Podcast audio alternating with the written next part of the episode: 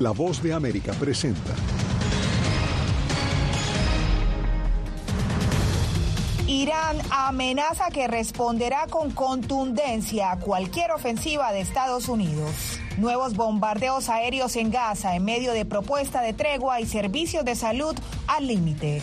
Y el FBI advierte sobre la creciente amenaza de ciberataques chinos contra infraestructuras estadounidenses. Además, el presidente mexicano Andrés Manuel López Obrador niega haber recibido dinero del narcotráfico.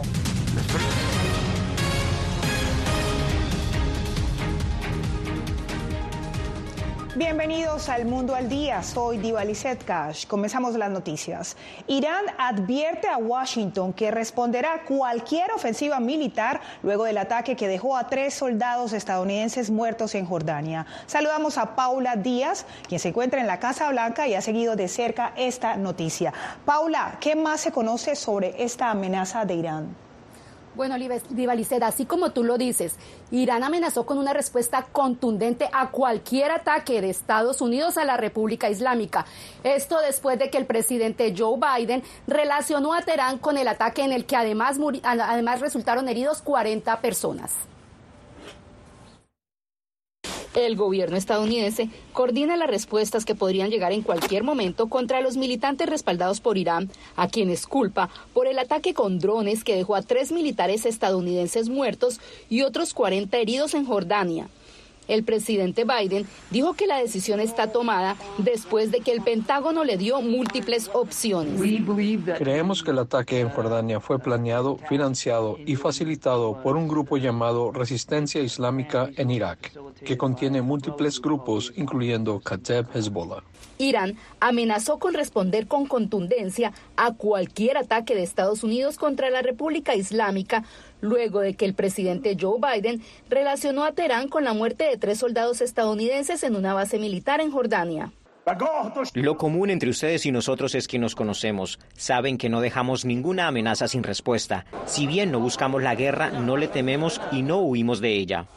Sin embargo, preocupa que cualquier ataque estadounidense adicional pueda avivar más los ánimos en una región ya agitada por la guerra de Israel contra Hamas en la franja de Gaza y los ataques de los rebeldes hutíes de Yemen a la navegación en el Mar Rojo. Analistas consideran que Irán prueba hasta dónde puede llegar Estados Unidos. Irán no está necesariamente interesado en participar en una guerra, por lo que tiene una manera mucho más rentable de hacerlo y políticamente efectiva de hacerlo mediante el uso de estas milicias proxy. Entonces, lo que Irán está haciendo es probar dónde está esa línea. El Departamento del Tesoro de Estados Unidos sancionó a tres entidades y a un individuo en el Líbano y Turquía por brindar apoyo financiero crítico a la fuerza Quds del Cuerpo de la Guardia Revolucionaria Islámica de Irán al sistema financiero de Hezbollah. Esto mientras rebeldes hutíes de Yemen dispararon varios misiles contra un buque de guerra estadounidense en el Mar Rojo, horas después de que Washington reportara el derribo de un misil la Unión Europea planea lanzar una misión naval en el Mar Rojo, esto para defender los barcos cargueros, porque estos ataques están afectando el comercio y aumentando los precios. Diva Gracias a Paula Díaz en vivo y en directo desde la Casa Blanca.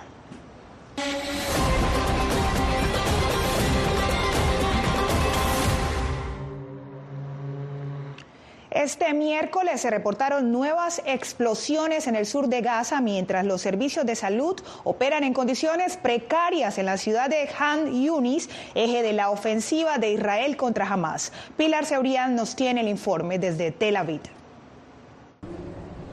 El Ministerio de Salud de Gaza alerta de la situación límite que se está viviendo en los hospitales de Han Yunes, en el sur de la Franja de Gaza, donde ya ni siquiera queda comida para los pacientes. El hospital Al-Nasser y Al-Aman llevan bajo asedio del fuego israelí desde hace más de una semana, mientras la población de Gaza está esperando con desesperación a que se firme el acuerdo de un alto el fuego a cambio de la liberación de más rehenes.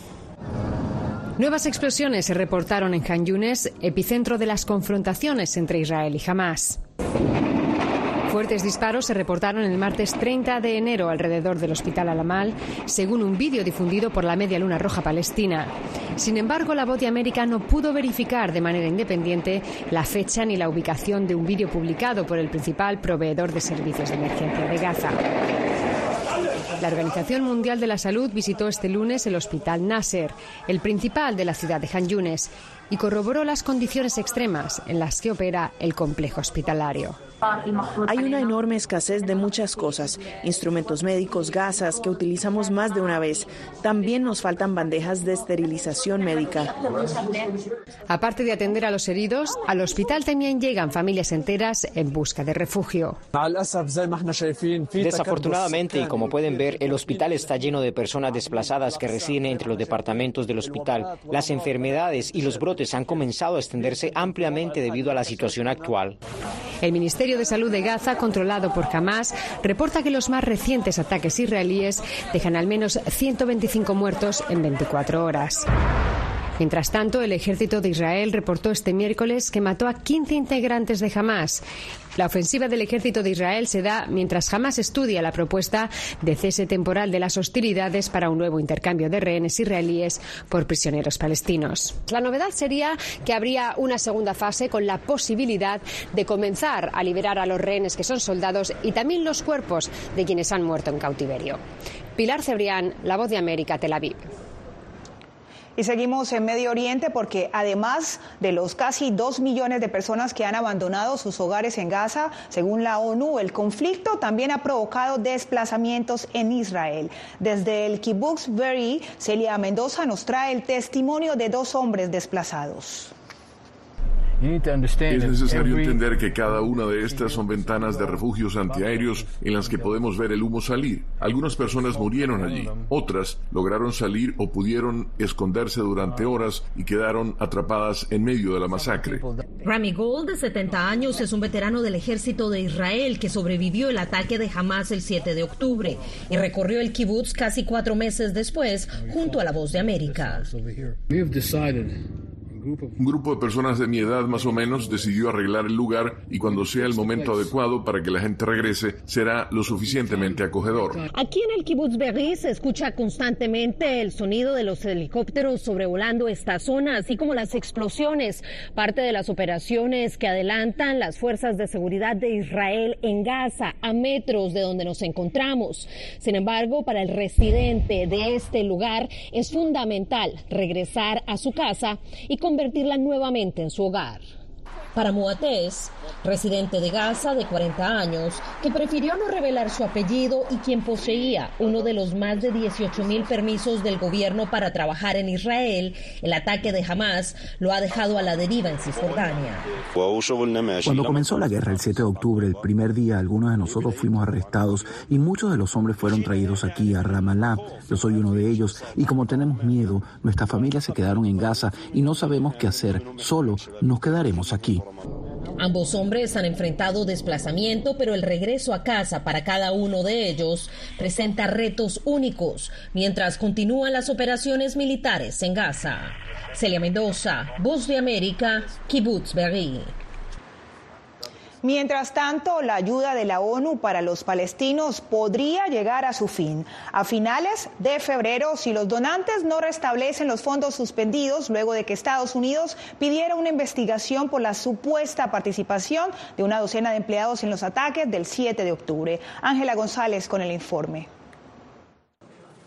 El Consejo de Seguridad en sesión sobre los palestinos escuchó al coordinador de la ONU sobre asuntos humanitarios y ayuda de emergencia, Martin Griffiths, sobre las consecuencias de la suspensión de fondos a la agencia que provee ayuda humanitaria en Gaza. Los servicios de salvamento de esta agencia a más de las tres cuartas partes de los residentes de Gaza, como lo mencionaron tantos Estados miembros, no deberían verse amenazados por las supuestas acciones de unos pocos individuos. Es una cuestión de extraordinaria desproporción.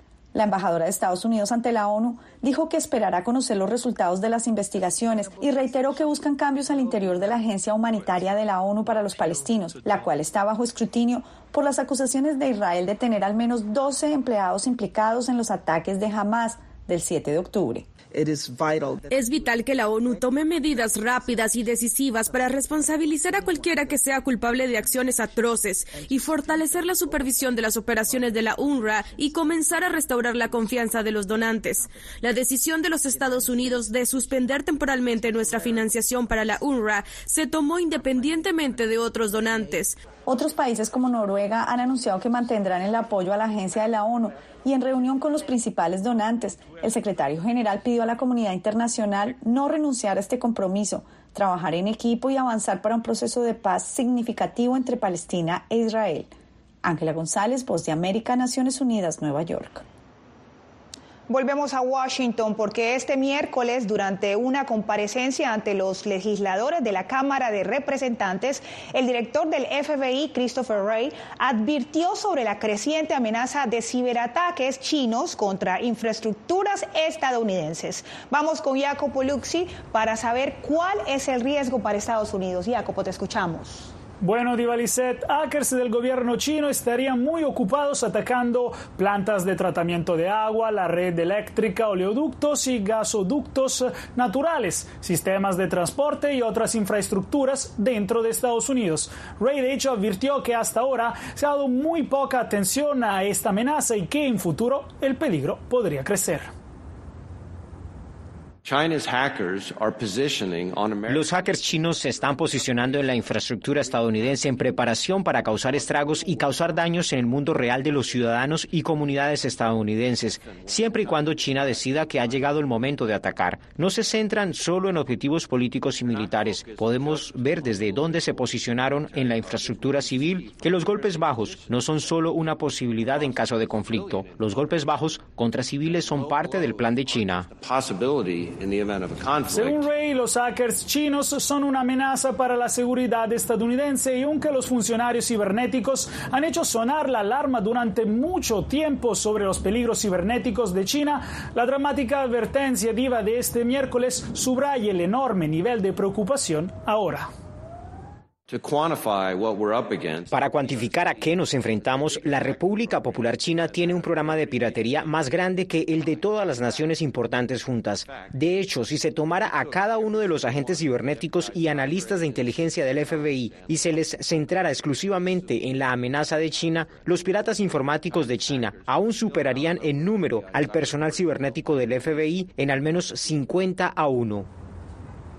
Esta audiencia se produce a raíz de un gran esfuerzo por parte de funcionarios estadounidenses y chinos para aliviar las tensiones en la relación entre las dos superpotencias. De hecho, según la prensa estadounidense, en noviembre el presidente chino Xi Jinping aseguró al presidente estadounidense Joe Biden que China no interferirá en las elecciones estadounidenses 2024. Gracias a Jacopo Luxi. Y seguimos también en el Capitolio porque este miércoles senadores acusaron a los directivos de las plataformas Meta, X, TikTok, Discord y Snapchat de no hacer lo suficiente para limitar los riesgos que plantean las redes sociales, tales como los depredadores sexuales o el suicidio de adolescentes. En la audiencia, frente a varias víctimas, los ejecutivos se comprometieron a desarrollar nuevas políticas y sistemas de protección. Mark Zuckerberg, presidente de Meta, pidió perdón a las familias. Escuchemos. Would you like to apologize for what you've done to these good people?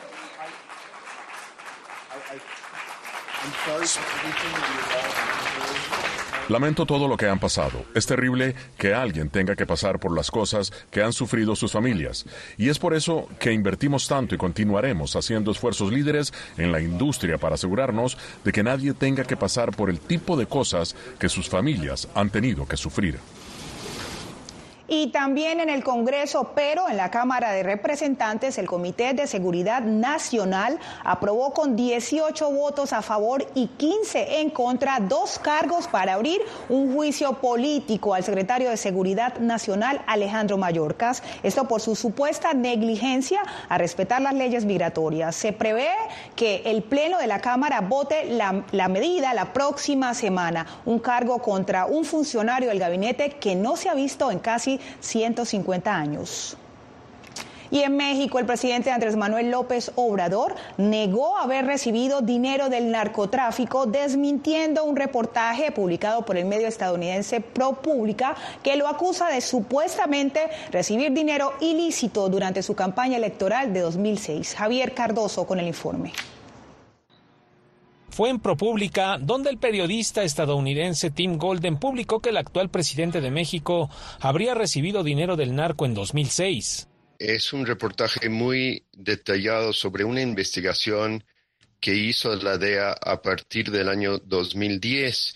Golden cita a agentes anónimos de la DEA y a Roberto López Nájera, un testigo estrella en otros casos por narcotráfico investigados durante el gobierno de Felipe Calderón, pero no arrojaron sentencia. El señor López Nájera contó a la DEA que había tenido una reunión en 2006 en Nuevo Vallarta con políticos que decían representar a la campaña de Andrés Manuel López Obrador eh, y narcotraficantes, incluyendo la Barbie. El presidente Andrés Manuel López Obrador dijo que no existe ninguna prueba. Es una calumnia. Mm, están, desde luego, muy molestos eh, y eh, lamentablemente la prensa, como hemos visto, no solo en México, en el mundo, está muy subordinada al poder. Ante la gravedad de la acusación, la BOA pidió un comentario al Departamento de Justicia de Estados Unidos. Y ha respondido que Estados Unidos respeta plenamente la soberanía de México y no suele comentar sobre investigaciones específicas. Javier Cardoso, Voz de América, México. Presidente ecuatoriano busca financiación para responder a lo que califica como un conflicto armado interno. Los detalles en minutos.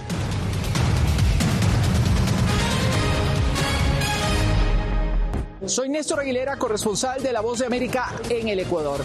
Informar sobre la realidad de un país exige una alta dosis de responsabilidad periodística, más aún cuando las noticias evolucionan a cada instante.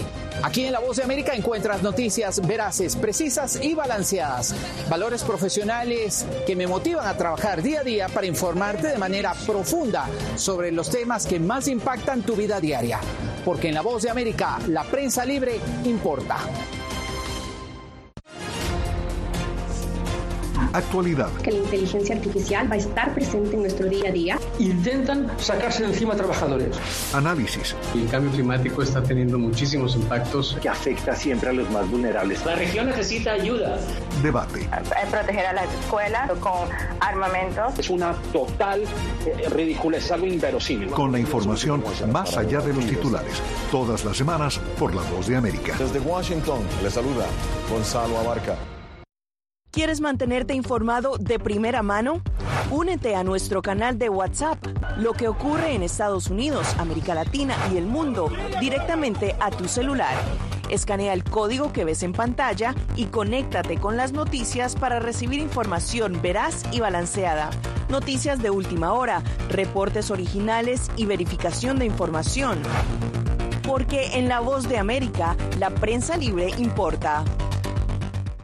Soy Gonzalo Abarca, presentador de La Voz de América. Cada semana, desde nuestro programa Foro, programa de análisis y debate, vamos más allá de la noticia, con los temas de interés que ocurren en Estados Unidos e impactan en toda la región. Desde La Voz de América, tengo el privilegio de moderar debates y confrontar ideas diferentes. Así nuestra audiencia se puede formar su libre opinión y tomar sus decisiones bien informadas, porque en La Voz de América, la prensa libre importa.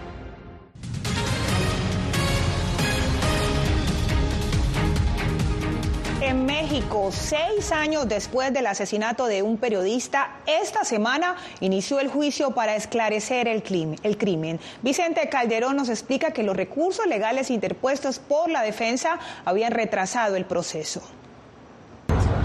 En los juzgados de la ciudad costera de Rosarito y más de seis años después del asesinato del reportero Luciano Rivera, inició el juicio contra dos sujetos acusados de matarlo. Ellos promovieron un amparo y hasta hace poco se resolvió ese término, es por eso que se reanuda hasta esta fecha. Reportero de la televisora de cable local y director de una revista digital, Luciano Rivera fue ultimado de un balazo en este bar el 31 de julio del 2017. Las autoridades difundieron este video de vigilancia donde presuntamente se ve huir a los asesinos. El crimen provocó manifestaciones en demanda de justicia. Pero el paso del tiempo complica esa exigencia. Lo que pasa es que hay muchos testigos que posiblemente ya no se encuentran presentes. La fiscalía minimiza la importancia del retraso de seis años. Ya cierto tiempo después de la etapa intermedia estamos verificando la ubicación de los testigos. Pero la mayoría de los que atestiguaron el asesinato en el bar no se han presentado a ratificar su denuncia, lo que facilitará el trabajo de la defensa y dos de los que aparecen en el video de la fuga siguen libres. El juez prohibió a los medios que cubren este juicio divulgar los datos personales de los imputados, pero hace mucho que la policía estatal vinculó a uno de ellos, apodado El Secre, con el cártel de Sinaloa.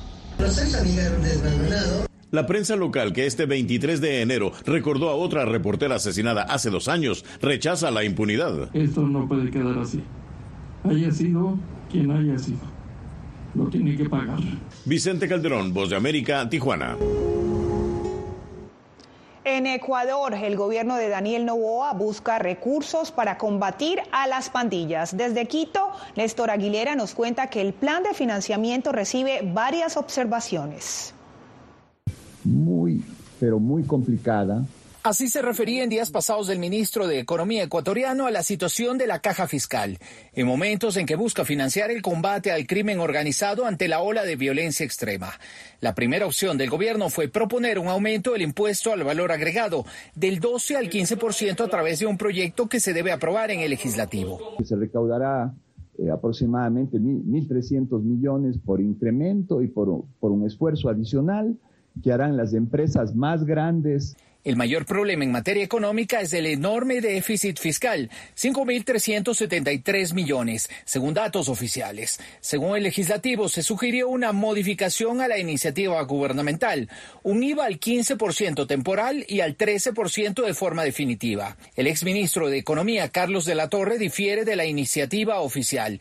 Explicó que hay gastos ya asignados a Fuerzas Armadas y Policía en el presupuesto general del Estado, que contempla para 2024 una proyección de alrededor de 3.300 millones de dólares para defensa y asuntos internos vinculados con seguridad.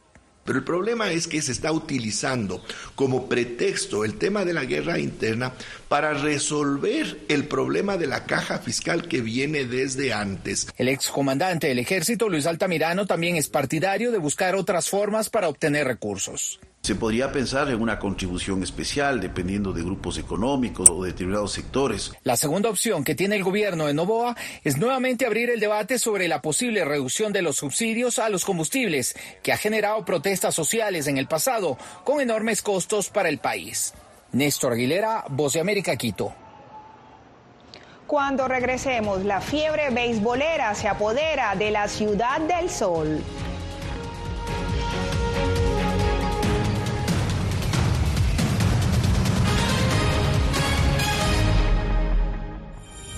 Mora, periodista de La Voz de América. Como reportera y presentadora tengo la responsabilidad de acercarles las historias que se generan en Washington y que impactan tu entorno cercano. Desde perspectivas diversas en un ambiente informativo en constante evolución que pone a prueba y nos hace poner en la balanza nuestros valores profesionales, te presentamos información veraz, porque en La Voz de América la prensa libre importa. Tiempos de cambios, cuando el mundo parece incierto y lo que escuchamos no refleja lo que vemos, buscamos la verdad. Cuando nos cuentan solo una parte de la historia, perdemos la confianza. En momentos de crisis, nuestros sueños, esperanzas y deseos de un mejor mañana dependen de una prensa libre. En La Voz de América te traemos las historias que la gente se arriesga a ver. Conectamos el mundo y lo unimos con la verdad.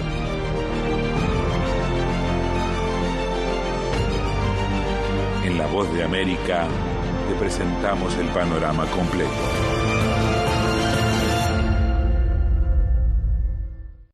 Soy Jacopo Luzzi, reportero de La Voz de América aquí en Washington, D.C. Ya sea informando desde el Capitolio, desde la Casa Blanca, cubriendo el impacto del cambio climático, el impactante tema migratorio, o subir en un avión y cruzar medio mundo para estar en el lugar de la noticia con la información precisa y veraz, este es mi compromiso como periodista. Un compromiso de vida profesional que comparto con ustedes, porque en La Voz de América la prensa libre importa.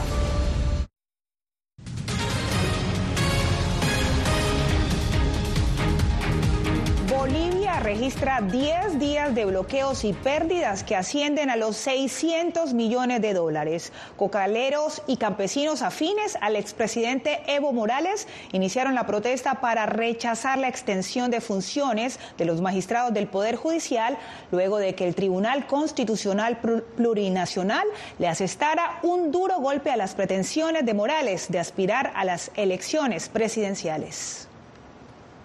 La fiebre por el béisbol se apodera de Miami. Nuestro corresponsal José Pernalete nos muestra cómo la ciudad del sol se prepara para albergar a la Serie del Caribe a partir de este jueves. El béisbol acapara la atención en Miami. En tan solo horas arranca la Serie del Caribe, el torneo anual en que los equipos campeones de siete naciones se disputarán la supremacía regional en una cartelera que incluye tres partidos diarios. Hay un sold out en varios de los juegos, entre ellos República Dominicana y Puerto Rico, por ejemplo, y el Dominicana contra Venezuela, que es el primer día, el próximo jueves, se dice que está bastante lleno. Entonces creo que va a ser una fiesta del béisbol y es justamente eso lo que que buscan los Marlins con el hecho de traer la Serie del Caribe acá a Miami. Los organizadores del evento quieren repetir la convocatoria lograda en 2023 con la celebración del Clásico Mundial de Béisbol en el estadio Lone Depot Park. Entre 25 y 33 mil personas, algunos, algunos partidos, quizás más. Eh, pero, pero bueno, los de la mañana obviamente van a depender de cuál sea el equipo, si son fines de semana o no, pero estamos esperando alrededor de 6.000, 7.000 personas en las mañanas. Los detalles de la logística están en completo desarrollo para la celebración de esta fiesta deportiva en Miami. De hecho, será reforzada la presencia policial durante la Serie del Caribe. El objetivo de las autoridades es garantizar un ambiente de celebración. Vamos a tener varios oficiales eh, alrededor del evento y adentro y también vamos a tener oficiales encubiertos, eso se pueden sentir muy seguros. Serán 25 partidos que se celebrarán hasta el 9 de febrero. Participarán los equipos campeones de México, Venezuela, República Dominicana, Puerto Rico, Panamá, Curazao y Nicaragua. El gran ausente será Cuba que había participado en ediciones anteriores. José Pernalete, Voz de América, Miami. Y usted no se mueva, que ya regresamos con más en el Mundo al Día. Soy Verónica Villafañe, corresponsal para La Voz de América en Los Ángeles. La Voz de América me ha dado el espacio para contar las historias de personas excepcionales y continuar informando sobre las noticias más importantes y relevantes para nuestra audiencia, presentando los hechos de forma imparcial y con fuentes confiables, principios fundamentales del periodismo. Por eso valoro trabajar con La Voz de América, donde la prensa libre importa. Actualidad. Que la inteligencia artificial va a estar presente en nuestro día a día. Intentan sacarse de encima a trabajadores. Análisis. El cambio climático está teniendo muchísimos impactos. Que afecta siempre a los más vulnerables. La región necesita ayuda. Debate. Proteger a las escuelas con armamentos. Es una total eh, ridícula, es algo inverosímil. Con la información más allá de los titulares. Todas las semanas por La Voz de América. Desde Washington le saluda Gonzalo Abarca. Soy Claudia Saldaña, corresponsal de La Voz de América en El Salvador. Ejercer el periodismo es un desafío que crece constantemente frente a la complejidad del escenario político de mi país. Presentar todas las voces, todos los ángulos y el contexto nos permite ofrecer a ustedes, nuestras audiencias, un panorama más completo de nuestra realidad. La imparcialidad está en el ADN de la BOA y me siento orgullosa de ser parte de este gran equipo de profesionales que demostramos cada día por qué la prensa libre importa. Poder ser la voz de la denuncia de tantas personas que sienten fuertemente vulnerados sus derechos. Una de las, de las patas que sostiene la democracia debe ser la libertad de prensa. Periodismo, la prensa libre importa, una coproducción de La Voz de América con nuestras afiliadas en la región. ¿Cómo garantizar que las voces lleguen a quien tienen que llegar? Impunidad, indolencia de la justicia son nuestros principales enemigos. Disponible en vozdeamerica.com.